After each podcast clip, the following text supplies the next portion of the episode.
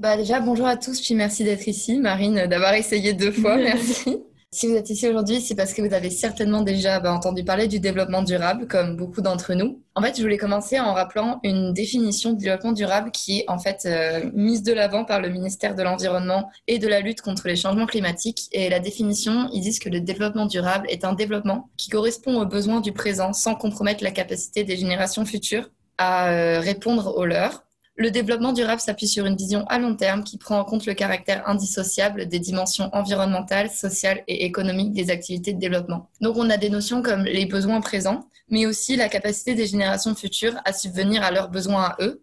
En fait, on est parti de la réflexion et on se demandait, mais en fait, comment est-ce qu'on pourrait définir ces besoins-là? Qu'est-ce qu'en fait peut être défini comme un besoin, comme en fait comme un cadre de vie présent et surtout pour les générations futures, parce que le développement durable, c'est quelque chose qui est appliqué depuis plusieurs dizaines d'années quand même maintenant. Alors que d'un autre côté, on a l'urgence climatique qui est toujours bien présente. On a de plus en plus de textes scientifiques qui nous disent que on est vraiment dans une urgence. Donc, on a un rapport des chercheurs du MIC qui disait qu'il nous restait sept ans en fait pour arriver au point de non-retour sur le réchauffement climatique de 2 degrés. Et puis après, il y a tout aussi les, toute cette mobilisation de cette même génération future qui est comprise dans le développement durable, qui pourtant est dans la rue, qui se mobilise. Donc on peut parler euh, des mouvements sociaux comme Friday for Future par exemple, et donc, on pouvait se poser la question, en fait, est-ce qu'on devrait avoir un seul point de vue sur le développement durable? Est-ce que vraiment dans cette définition, les besoins présents et les responsabilités envers les générations futures sont vraiment définis dans leur globalité? Donc en fait, est-ce que le développement durable, c'est assez? Donc finalement, d'avoir aussi tout un autre point de vue sur le développement durable plutôt que celui qui est juste induit par sa définition, parce qu'au final, on pourrait dire que sa définition, elle est quand même subjective et floue. C'est de quoi on va parler dans cette conférence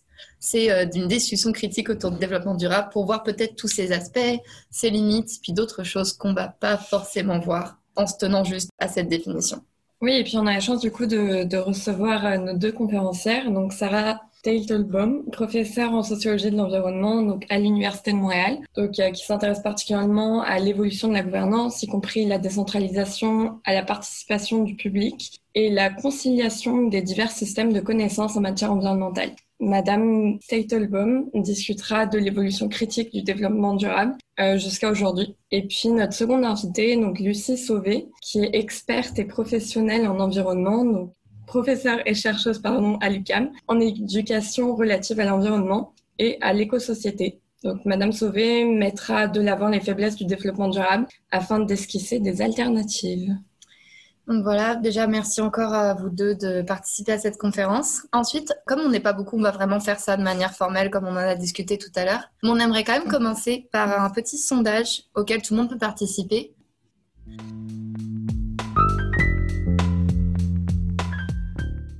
Bon, bah voilà, question. Quel mot vous vient à l'esprit lorsqu'on parle du développement durable?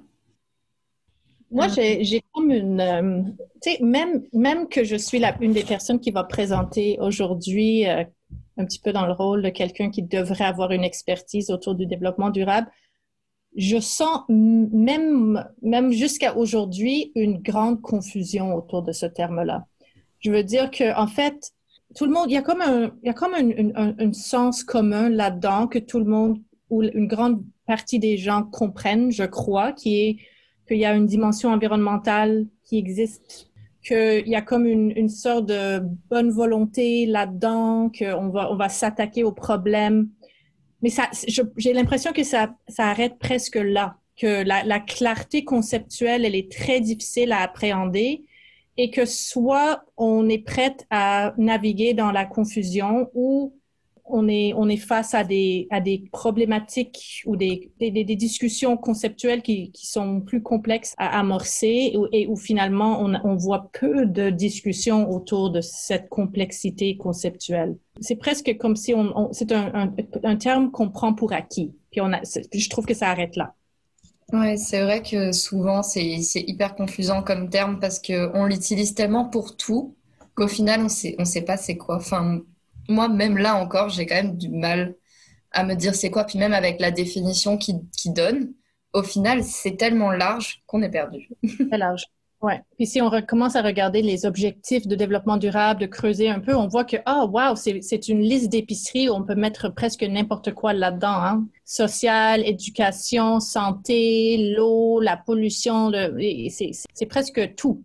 qui peut se rentrer dans le développement durable. Mais c'est vrai de beaucoup de termes, tu sais, comme l'idée du participation ou même un autre terme euh, comme l'acceptabilité sociale, toutes sortes, tous, tous ces termes-là, quelqu'un ou une entreprise ou un acteur est capable de le remodeler dans son intérêt. Donc, je pense pas que c'est juste le développement durable qui a cette capacité-là à devenir un peu comme un outil de greenwashing. Mais c'est que le développement durable, c'est peut-être un, vocabulaire par excellence pour, euh, pour une récupération comme ça. Mm. Oui, j'aime beaucoup le mot récupération. Effectivement, je pense que le flou conceptuel aide bien à la propagation de, de, cette, bon, de cette nouvelle forme de colonisation des esprits pour moi.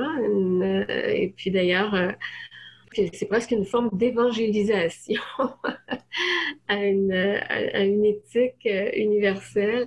Oui, alors puis en fait, euh, c'est la plasticité du terme sur, sur, la, sur laquelle on joue. Et puis, on, on, va, on va justement aller répandre la bonne nouvelle du développement durable dans les pays en développement.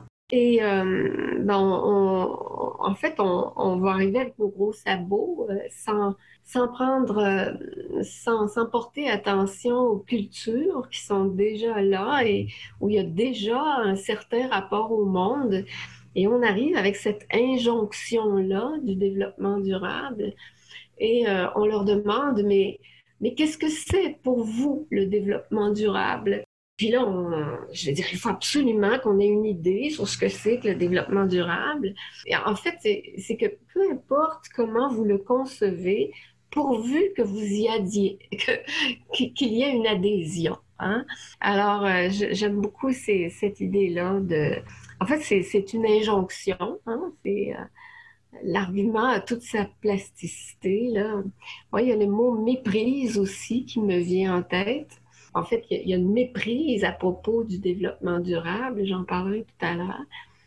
C'est un carcan, c'est un moule à penser, euh, c'est un, un, label aussi hein, euh, qui sert bien de, de, vitrine politique, politico-économique c'est un alibi aussi pour continuer à faire la même chose vertueusement.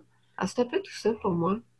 C'est super intéressant. Peut-être qu'on pourrait continuer maintenant sur, euh, bah, comme vous proposiez, peut-être la discussion sur le développement durable, mais juste les points que vous trouvez vraiment intéressants dans votre discussion, vu qu'on n'est pas beaucoup. Ouais, parce que Lilou, toi, tu avais abordé quelques éléments déjà dans l'ouverture. Donc, en fait, je vais, je vais simplement vous faire part un peu de la réflexion que j'ai eue en, en, construisant la présentation d'aujourd'hui. Parce que, comme j'ai dit, je ne, me, je ne me vois pas comme expert en développement durable. C'est sûr que je, je joue un rôle euh, dans un peu dans l'institutionnalisation du développement durable parce que je gère un programme de maîtrise et DESS à l'Université de Montréal qui s'appelle la maîtrise en environnement et développement durable. Donc, ce vocabulaire-là est dans mon quotidien. J'ai également j'ai porté différents chapeaux dans ma carrière, puis euh, bien même avant que je, je, suis devenue professeur, euh, j'étais chercheur et j'ai aussi été un peu euh, un, un, genre de praticien dans l'opérationnalisation du développement durable parce que j'ai travaillé comme auditeur pour la norme Forest Stewardship Council, FSC. Donc ça, c'est comme un genre de label pour des produits forestiers durables, un peu comme le café bio ou euh, les produits équitables, le café équitable, etc. C'est comme un produit qui est supposé de montrer que la forêt est bien aménagée. Comme ça, on, on, on achète du papier toilette avec une bonne conscience. Donc, moi, comme experte dans les aspects sociaux de la forêt, j'étais consultante pour une sorte de norme de durabilité de la forêt et j'avais mon ma liste de critères et indicateurs et j'allais sur le terrain euh, entrevuer des, des, des, membres de communautés autochtones et non autochtones pour vérifier finalement si la compagnie forestière était suffisamment durable dans leur pratique avec les communautés. Donc, je connais de l'intérieur un petit peu aussi tout le travail de mesurer et opérationnaliser le développement durable tout ça, c'était un petit peu dans ma tête pendant que je préparais la présentation. Donc, moi, j'ai conçu ça par quatre questions. D'où vient le concept? Qu'est-ce que ça veut dire? Est-ce que le concept a évolué? Et pourquoi autant de visibilité? Pourquoi si populaire comme concept? Après, d'où vient le concept? Alors, j'ai pris le temps de retourner un petit peu dans les documents fondateurs du développement durable pour un peu me refamiliariser avec les intentions et les motivations de Brundtland et son comité qui ont fait une grande euh, réflexion et consultation sur l'idée du développement social et environnemental euh, durant les années 80.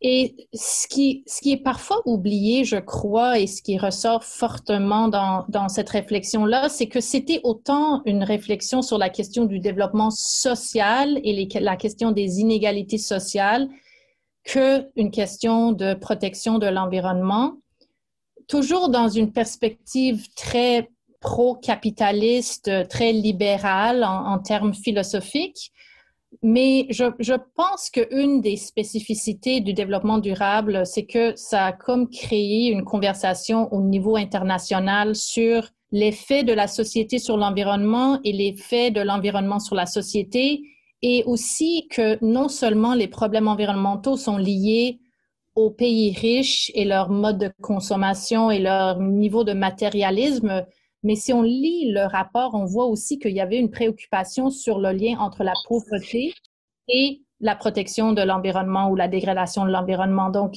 quand on le lit, on a un peu l'impression que les, les, les, architectes sont préoccupés que, en fait, les, les, pays les plus pauvres vont devenir un grand facteur de risque vis-à-vis -vis la dégradation environnementale, autant que les pays riches qui doivent au moins modifier leurs habitudes à cause de leur grand appétit pour la consommation. Donc, c'est comme une conjugaison entre les pays riches et les pays pauvres, où finalement, c'est plutôt les pays riches qui sont les grands architectes de cette, euh, cette politique ou cette, cette euh, plan d'action-là, mais où finalement, on voit au moins que la question des inégalités sociales est au centre du débat, au centre de la conversation, et que on comprend qu'on est tous on n'est pas tous unis, mais on est au moins on est tous impliqués face à la dégradation de l'environnement et les limites planétaires. Donc, on voit un genre d'intégration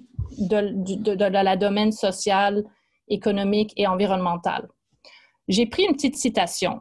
Je vais le lire parce que je trouve que c'est peut-être illustrant un peu de leur pensée puis de leur mentalité puis je pense qu'on pourrait même l'analyser ensemble après, mais je vais prendre le temps de vous le lire. Alors, je pense que c'est pris de soit la préface ou l'introduction.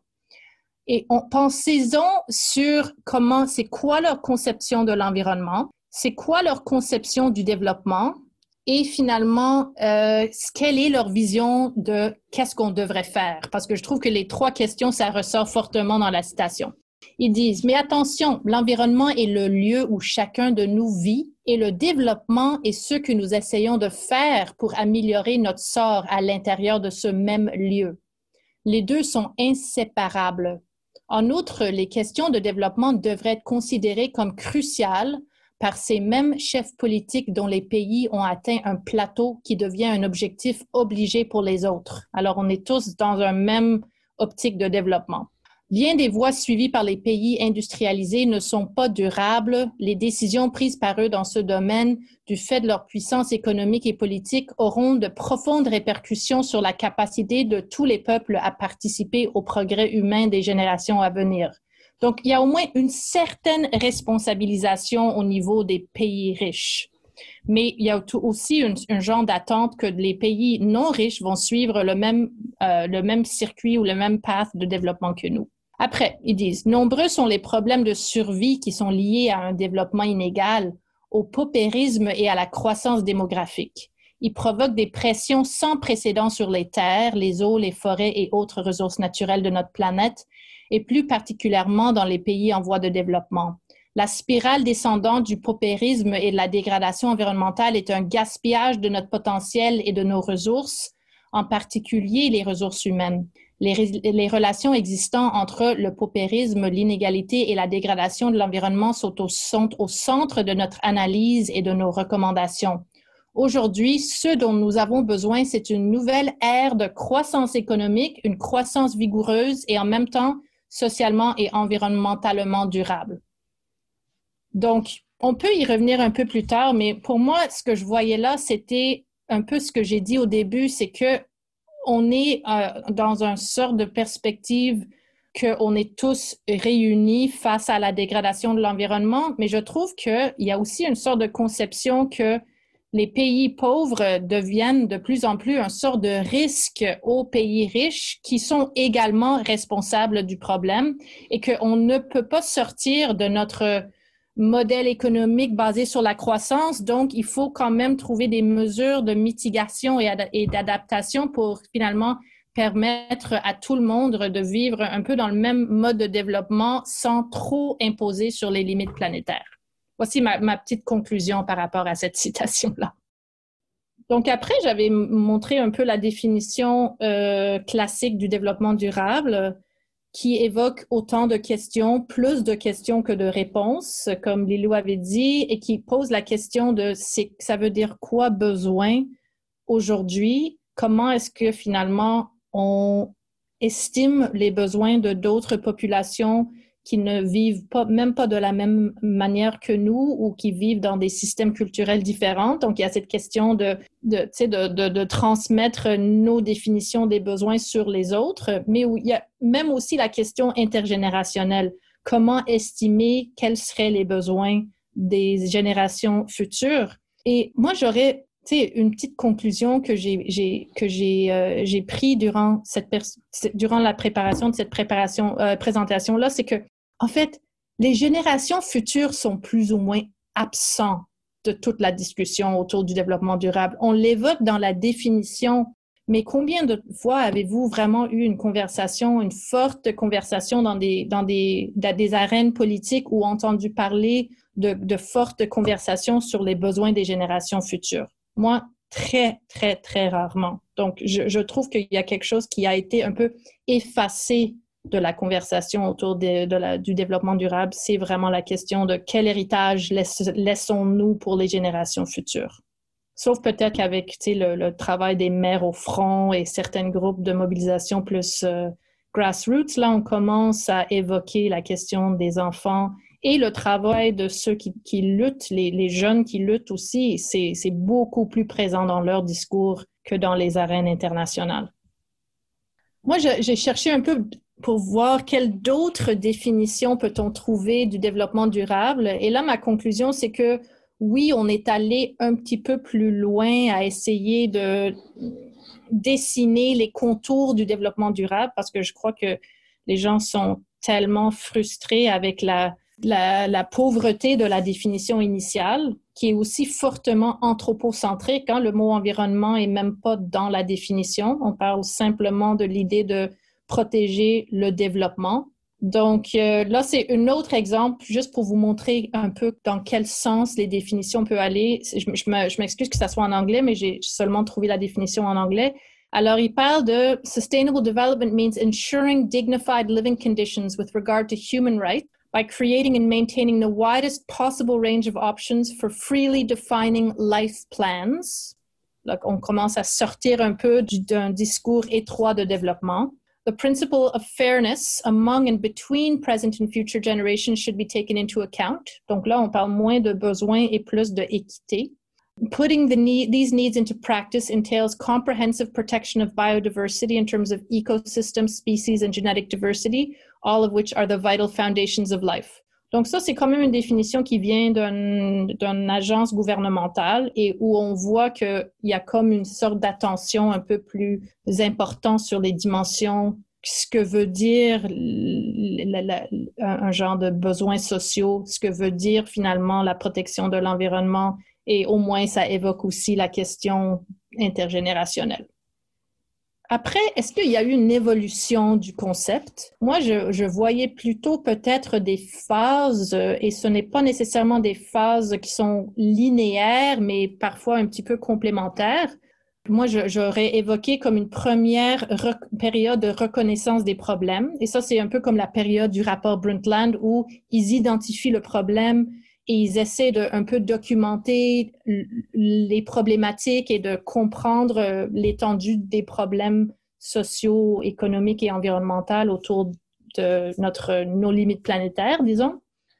Après, je dirais qu'à partir des années 90, il y a comme une sorte de frénésie de l'opérationnalisation du développement durable. Et c'est euh, là où euh, on voit que tous les gouvernements, les, les acteurs euh, à tous les niveaux, les organisations à but non lucratif comme des organisations privées, des entreprises, se dotent d'une sorte de structure organisée pour finalement se doter d'objectifs de développement durable et de mettre en place des systèmes de suivi et de mesures euh, euh, vis-à-vis l'atteinte de ces objectifs-là. Donc, c'est comme, comme Marine avait évoqué au début, on, commence à voir que tout le monde devient des acteurs en développement durable et c'est un peu la, la mode de se doter d'un certain cadre de travail autour du développement durable. Euh, comme j'avais fait moi-même quand je travaillais pour la norme FSC, c'est OK, oui, on sait que c'est important. Maintenant, il faut se donner les outils pour travailler là-dessus avec des objectifs concrets. Euh, donc, euh, c'est sûrement peut-être une des raisons pour la grande popularité et la grande institutionnalisation de, de, de ce concept-là. C'est aussi parce que on voit des, des ministères de, du développement durable, on voit des programmes, on voit des politiques on voit des, stratégies et des plans d'action. Donc, c'est comme une, une, forte façon de diffuser et de mobiliser ce concept-là. C'est parce que ça a pris tellement d'importance au niveau institutionnel.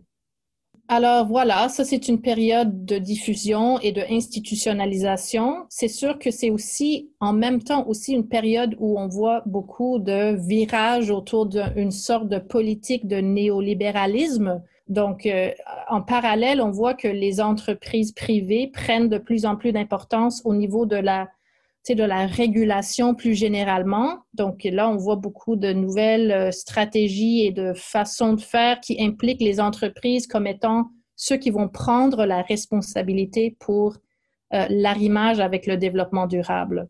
Donc, le gouvernement est là pour encadrer le travail du marché privé, mais c'est pas le gouvernement qui vont imposer et, contraindre les entreprises avec des règles fortes. C'est plutôt par des politiques un peu soft policy ou des, ou des stratégies de incitatifs ou, d'autres, d'autres systèmes basés sur le marché qui encadrent ce travail-là autour du développement durable. Et ça, c'est la même chose au niveau international. C'est très rarement des politiques et des programmes contraignants qui sont mis en place, mais plutôt des, des incitatifs un petit peu plus volontaires qui sont basés finalement souvent sur un sort de autosurveillance plutôt qu'une grande une grande euh, système de, de, de, suivi et de pénalité au niveau des gouvernements.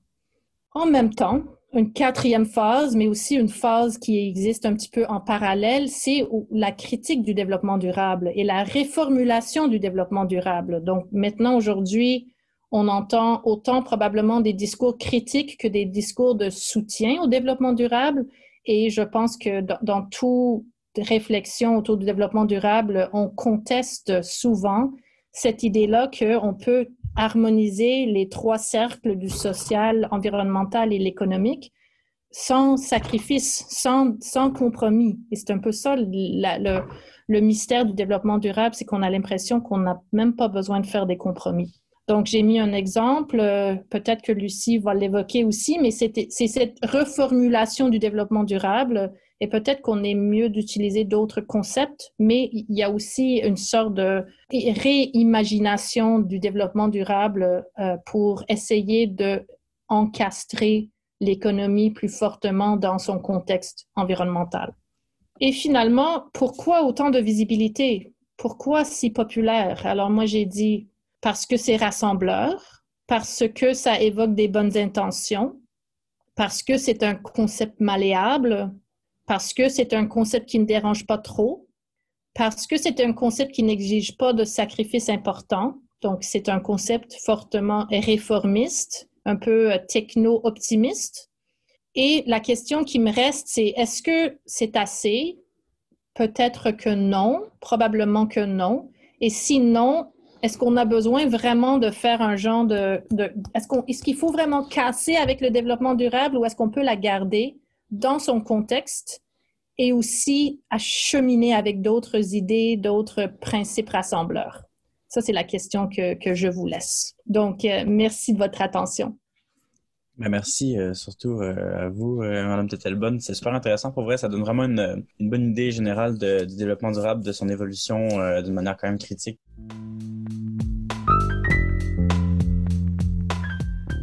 Donc, Lucie, si tu veux. On arrête le partage d'écran. Écoutez, à mon tour, je vais vous faire un, un partage d'écran. Alors, voici. Et puis, comme ça, voilà. Donc, j'ai trouvé fascinante euh, la présentation de Sarah, extrêmement synthétique et efficace. Et euh, en fait, c'est vrai que le rapport Brundtland, euh, au départ, était une proposition inédite dont on avait probablement besoin parce qu'il y avait une rupture de dialogue entre le monde euh, des, des, des, des, conservationnistes écologiques et le monde du politico-économique et le rapport Brundtland a voulu là, trouver une espèce de lieu euh, de conversation euh, commune. Et euh, alors, et, et, effectivement, la perspective d'associer les questions sociales et environnementales était essentielle. On l'avait pas suffisamment fait. Mais en fait, c'est pas tant le, le rapport Brundtland ne pose pas tant de problème que ce qui en est advenu après l'appropriation de ce concept-là euh, par, euh, ben, ben, ben, par tout le courant euh, du néolibéralisme euh, qui en a, il a trouvé là un bel alibi pour continuer à faire du pareil au même. Alors, j'ai écrit sur cette première diapositive mon appartenance. Hein, Centre de recherche en éducation et formation relative à l'environnement et à l'éco-citoyenneté en fait, euh, c'est vrai, euh, ma carrière s'est passée euh, en éducation, bien que j'ai fait une maîtrise en sciences de l'environnement, en physique, de, mon mémoire portait sur la, formation en physique de l'environnement. Donc, mais l'éducation a toujours été pour moi mon, mon, champ, mon champ d'action à la fois académique et social. Puis j'ai été aussi très engagée comme citoyenne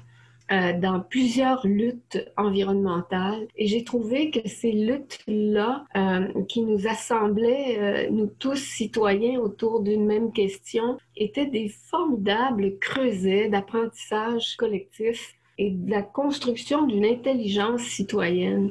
Alors, c'est ce qui m'a amené finalement à m'intéresser à la question du développement durable parce que à partir des années 90, en fait, l'UNESCO, qui est en fait l'opérateur de l'ONU, euh, a, finalement lancé la grande injonction de l'éducation au développement durable. On a voulu faire en sorte que euh, ce soit le nouveau projet éducatif des temps modernes et c'est vraiment devenu là euh, une injonction. On a parlé en 92 d'une refonte de l'éducation pour le développement durable et le discours émanant de, l'UNESCO même était infiniment économiciste. Hein? L'éducation allait servir de rouage à une meilleure économie. Donc, au lendemain de la, du sommet de, Rio, euh, j'ai été, euh, été scandalisée alors, euh, je, et je me suis beaucoup intéressée à cette euh, question-là.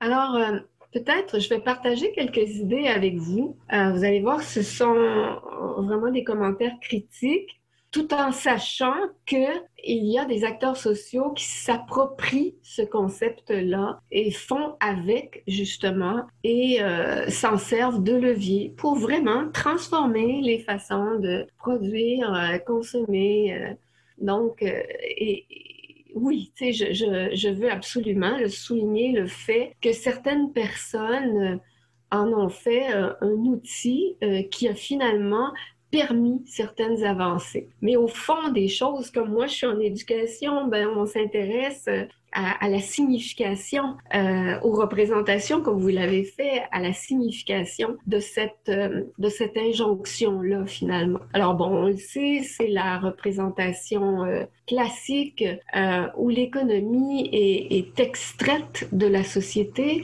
donc une économie sans nom, sans visage, sans responsabilité. C'est une économie désocialisée, une économie somme toute financiarisée. Alors, et l'environnement ben, devient euh, est limité à un ensemble de ressources pour justement euh, nourrir euh, ce, ce, développement euh, économique-là qui, qui doit être soutenu. Alors l'environnement, oui, un ensemble de ressources auxquelles il faut faire attention tout de même, aller jusqu'à la limite de la capacité du sport pour ne pas entraver euh, le développement. Donc, euh, on n'a pas ici l'idée d'environnement comme la maison de vie partagée entre nous, humains, et l'ensemble des formes de vie. On n'a pas ici l'idée de oikos, de Gaïa, mais pas du tout. C'est un réservoir de ressources. Puis la société, ben, la société, finalement, un ensemble, un ensemble d'individus euh, qui vont euh, contribuer, à, qui vont contribuer à l'économie. C'est un ensemble de travailleurs, euh, d'entrepreneurs, de travailleurs pour contribuer à l'économie. Donc, c'est une vision du monde qui est quand même très gênante si on l'explique, par exemple, comme repère en, de vision du monde en éducation. C'est une cosmovision, en fait. Alors, Évidemment, les premiers, on, s'est vite rendu compte que c'était une vision du monde beaucoup trop restreinte. Alors, euh, on a voulu l'enrichir. Alors, euh, on a dit, mais il manque la dimension politique de, euh, dans, dans, dans, cette représentation-là. Alors, on a extrait le politique de la société euh, pour en faire finalement euh, une sphère à part entière qui allait s'associer à l'économie pour la durabilité du développement. Donc, on voit la perspective essentiellement politico-économique. Et puis, on a dit, mais on a oublié la culture. Alors, euh, donc, on l'a mis en trame de fond.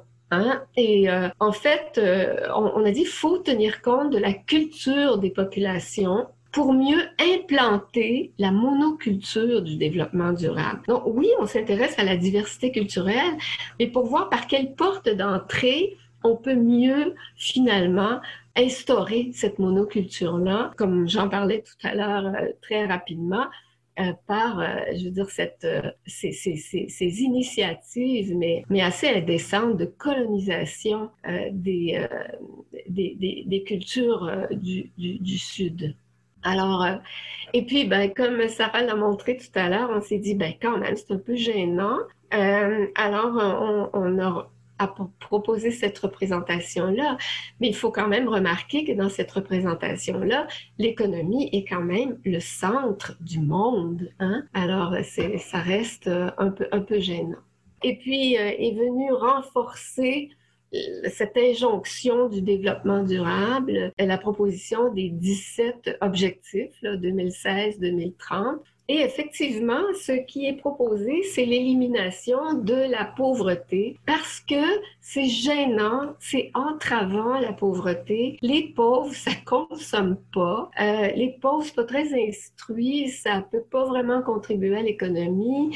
Ça coûte cher, les pauvres. Alors, euh, donc, alors comment va-t-on éliminer la pauvreté? Ben, on va l'éliminer en faisant entrer les pauvres dans la même course au rat, finalement, dont il y aura toujours, où il y aura toujours des perdants. On va faire entrer les pauvres dans cette même dynamique euh, de, de, croissance dans lesquelles e, effectivement, il faut reconnaître qu'il y aura toujours des gagnants et des perdants. Alors donc, l'élimination de la pauvreté comme une condition indispensable au développement durable et euh, la visée, ben, c'est une croissance économique soutenue, inclusive et durable, essentielle à la prospérité. La, visée, c'est la prospérité. Le développement durable est véritablement un projet économique qui allait desservir, qui dessert effectivement euh, ceux qui ont déjà une longueur d'avance dans cette course-là. Alors, on, voit la belle tapisserie à laquelle on, s'est habitué euh, avec ces 17 objectifs. En fait, on, on, a négligé de mettre en évidence euh, tout le caractère systémique euh, de, la problématique globale qu'on veut aborder. Alors, euh, chacune des problématiques ici se retrouve atomisée. Et, si on analyse, si on analyse par exemple l'une ou l'autre de, ces de ces objectifs-là, on se rend compte qu'il y a quand même des problèmes éthiques euh, importants. Euh, par exemple, euh, dans l'objectif 8, on prône le travail décent et la croissance économique. Donc, un travail décent. Reste à voir ce qu'on entend.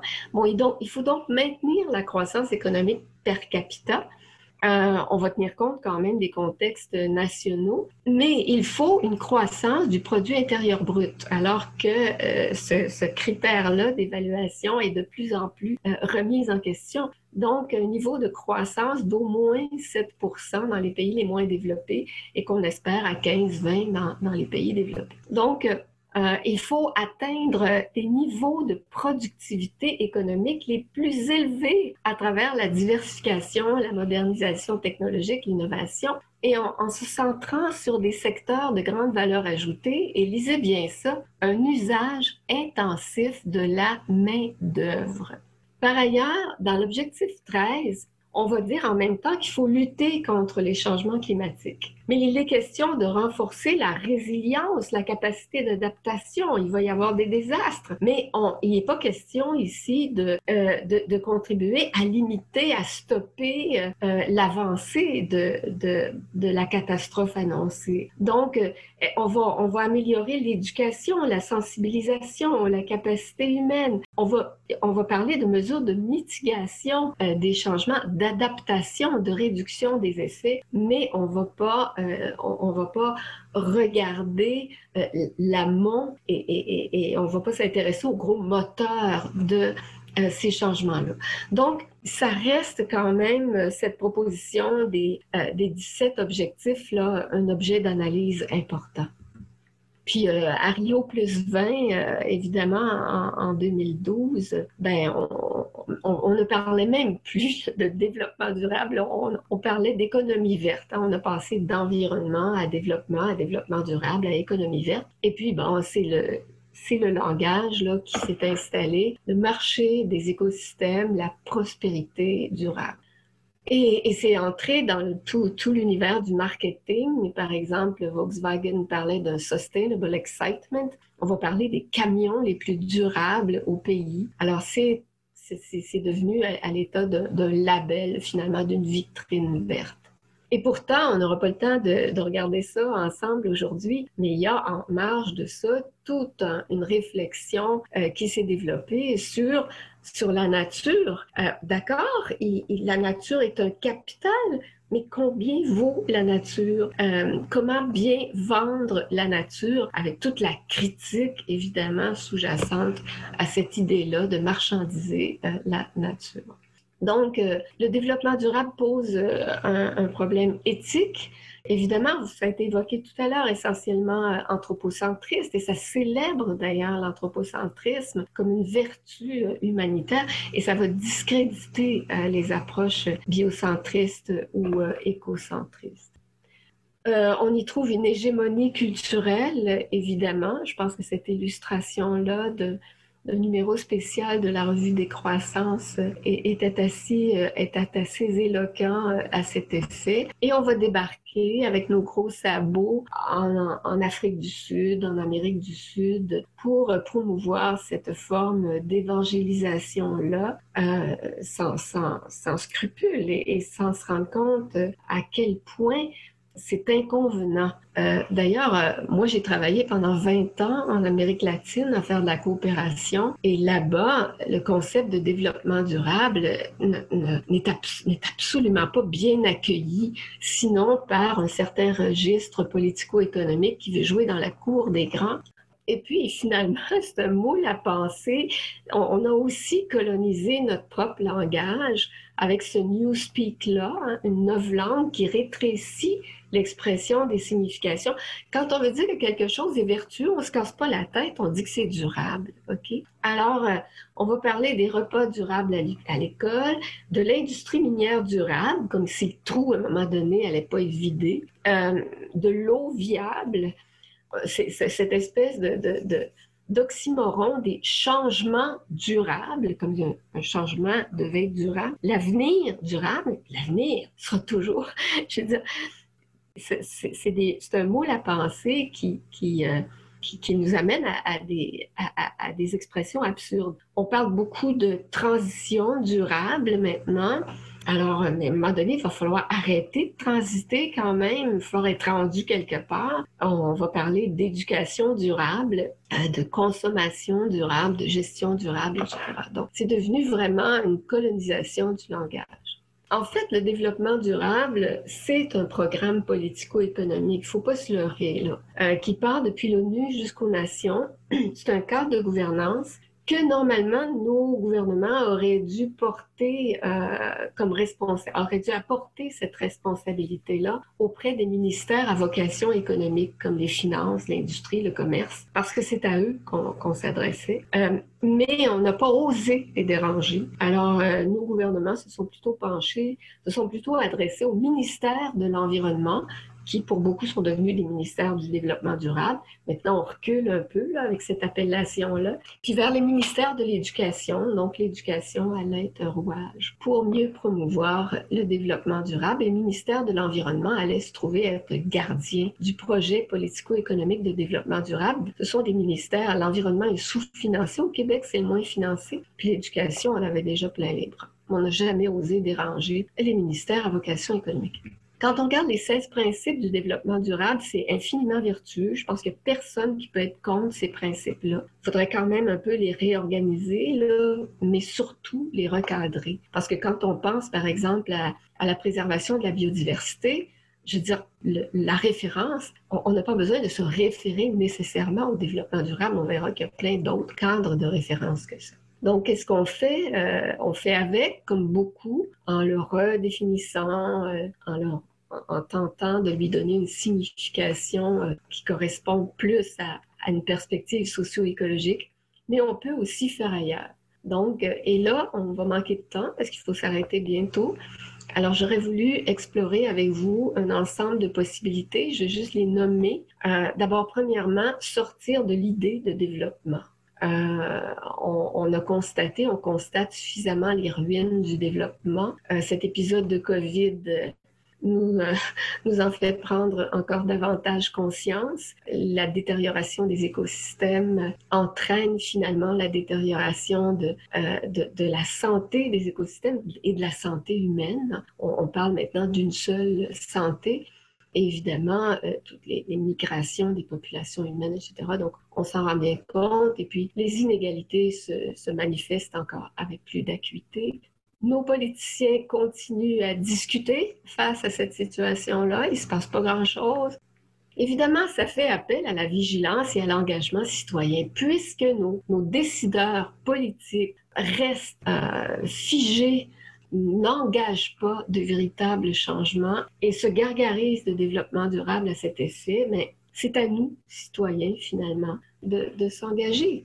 Alors, il y en a plein d'initiatives structurantes hein, au Québec. Euh, le projet ZEN, le pacte pour la transition, la déclaration d'urgence climatique, à l'échelle internationale, la, la, déclaration des droits de l'humanité, la charte des habitants de la Terre. En fait, et toutes ces propositions-là, ces initiatives-là, sont développées complètement ailleurs font ailleurs, sont pas dans le développement durable.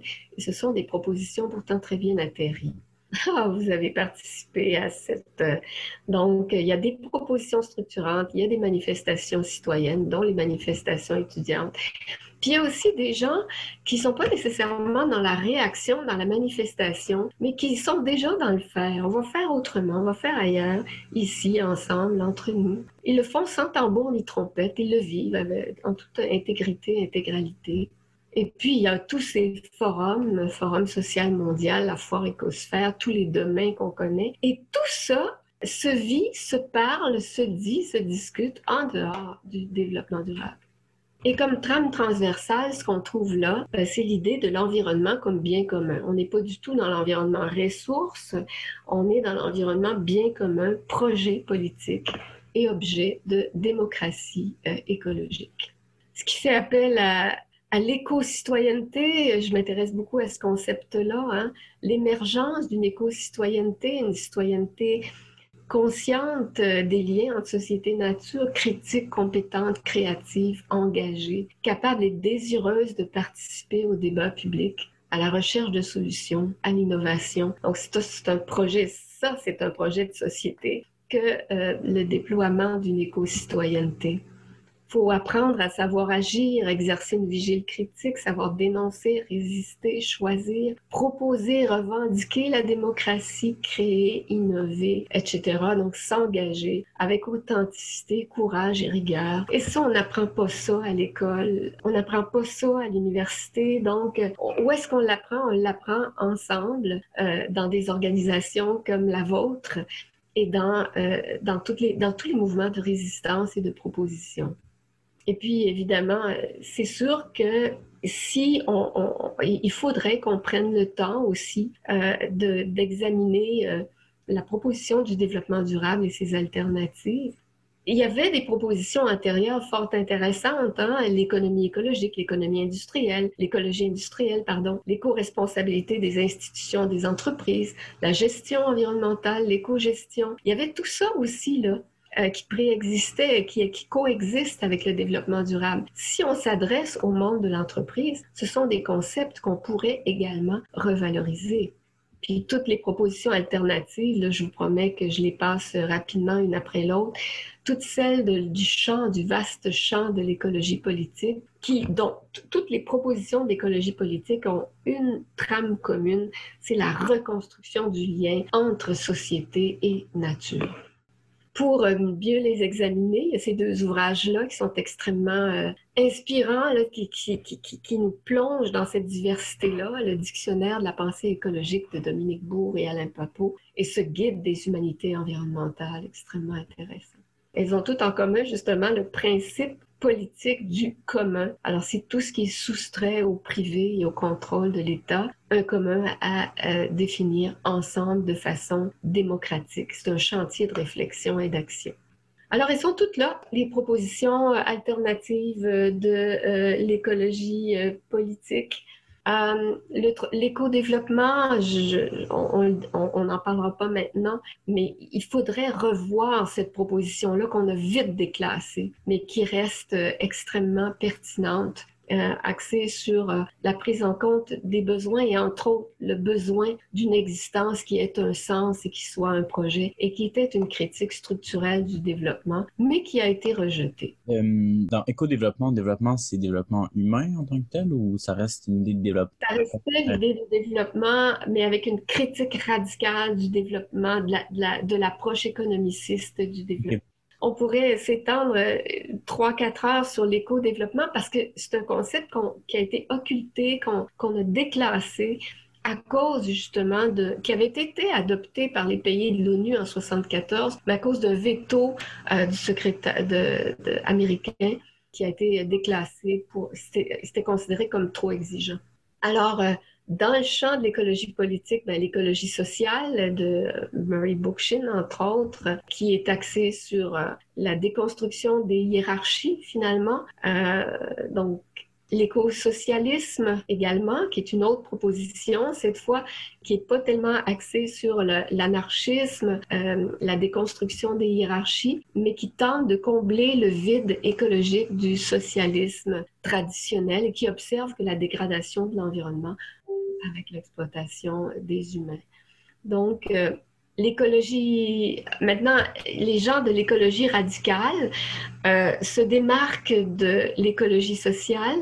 Dans l'écologie sociale, on part de la, de la société pour s'intéresser à la nature au regard de la société, mais dans l'écologie radicale, on va partir de la nature vers la société pour mieux finalement revenir à une conception de la nature comme une matrice du vivant de laquelle on fait partie. Le réseau québécois des groupes écologistes s'est engagé en écologie radicale. L'écologie profonde, qu'on a très mal comprise, axée sur une éthique de la reliance, et qui est à l'origine d'ailleurs de donner des droits humains aux fleuves, aux montagnes, aux, paysages, le mouvement de la décroissance, je vous en parlerai pas, vous le connaissez tellement finalement, qui euh, justement euh, euh, s'éloigne, mais, totalement de, cette idée d'un développement économique. La transition, l'idée de transition maintenant qui, est vraiment euh, qui, est vraiment aussi un lieu commun dans les débats sur le rapport à l'environnement, le localisme, les technologies alternatives, la sobriété énergétique et la permaculture. Et euh, on a transposé ça aussi à la permaculture humaine, la même diversité dans la nature et, dans la permaculture agroécologique, il ben, faut l'envisager aussi dans nos sociétés humaines l'écoféminisme, avec euh, l'éthique du soin, euh, le courant de la justice environnementale que vous avez sans doute euh, exploré, le municipalisme, tiens donc, inspiré quand même de, l'écologie sociale, une nouvelle voie de démocratie locale. Et en fait, tous ces mouvements-là, tous ces mouvements-là sont devenus finalement des structurations théoriques ne sont pas nécessairement partis, sont pas partis d'une théorie pour se réaliser, sont partis souvent d'expériences qu'on a théorisées. Et, ensuite, cette théorie-là a inspiré l'expérience. Donc, c'est comme un, cycle finalement euh, du terrain de la pratique vers euh, la théorie.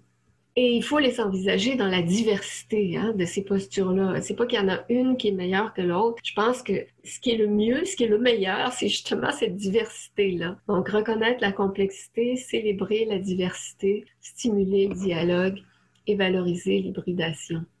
Alors, euh, les cosmovisions autochtones d'ici, sans doute que Sarah pourrait nous en parler euh, longtemps. Euh, il faut les envisager comme des cosmopolitiques aussi, là.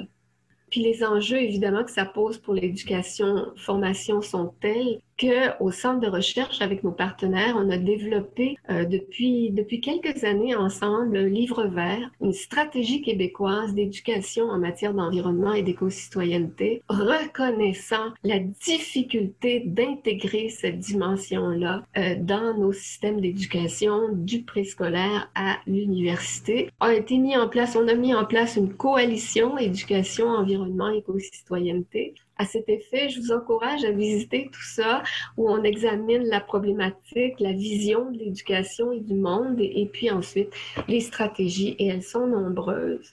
Euh, un enjeu parmi d'autres, c'est que dans nos universités, on s'est doté de politiques environnementales et certaines d'entre elles se dégagent du développement durable. Comme à l'UQAM, on est arrivé à faire une politique d'éco-responsabilité qui s'est dégagée de l'injonction du développement durable. Sauf que certaines personnes de l'administration ont soumis cette politique-là aux critères d'évaluation STARS. Donc, on a réenfermé finalement, après avoir travaillé toutes ces années pour dégager la politique environnementale du développement durable, et nous y revoilà dedans avec euh, ce, ce système ultra compétitif entre les universités qui est le système STARS. Alors voilà, on a fait un petit tour, un petit tour, puis ça a été trop long, effectivement. Ça a duré une demi-heure, c'était pas ce qui était prévu, mais bon, on a quand même fait le tour, hein. C'était pour faire jaillir des idées. Pas du tout trop long. Je pense qu'on aurait pu, on aurait pu continuer à vous écouter pendant vraiment très longtemps. C'était vraiment mais passionnant. Ouais, c'était hyper intéressant. merci oui, beaucoup. merci beaucoup vraiment. Puis toutes ces toutes ces références, tous ces livres, ça ça donne envie de tous les lire là. Ça y est, j'ai envie de tous les lire. Puis ouais, vraiment super intéressant, toutes ces alternatives de pensée qui sont ailleurs que le développement durable, puis même, euh, je sais pas, le lien que vous faites aussi entre même les actions qui se veulent pas forcément théoriques, qui se veulent pas forcément militantes, qui sont juste en fait des actions et qui pourtant ont un impact si important. Je pense par exemple, c'est pas... Euh, moi, un exemple qui me vient en tête, c'est tous les jardins communautaires qui sont développés, par exemple, par les écoquartiers, etc. Parce que bah, je travaille dans un écoquartier en ce moment, puis enfin, ouais, je pense à tout ça. Puis même les théories des communs de Dardot et Laval, c'est quelque chose aussi que j'ai beaucoup étudié ces derniers temps. Puis ouais, c'est vraiment, c'est super inspirant tout ce que vous nous dites. Donc euh, tous ces petits livres, ils vont se retrouver dans notre bibliothèque, je pense, bientôt. Donc euh, ouais. ouais, vraiment, merci pour toutes les sources que vous avez présentées. Enfin, c'est super intéressant et ça donne moins qu'une envie, c'est découvrir. C'est même il y a tellement de choses qu'on connaît pas, je pense. Ah ouais, Et de lire à fond et de pouvoir bah, les partager aussi.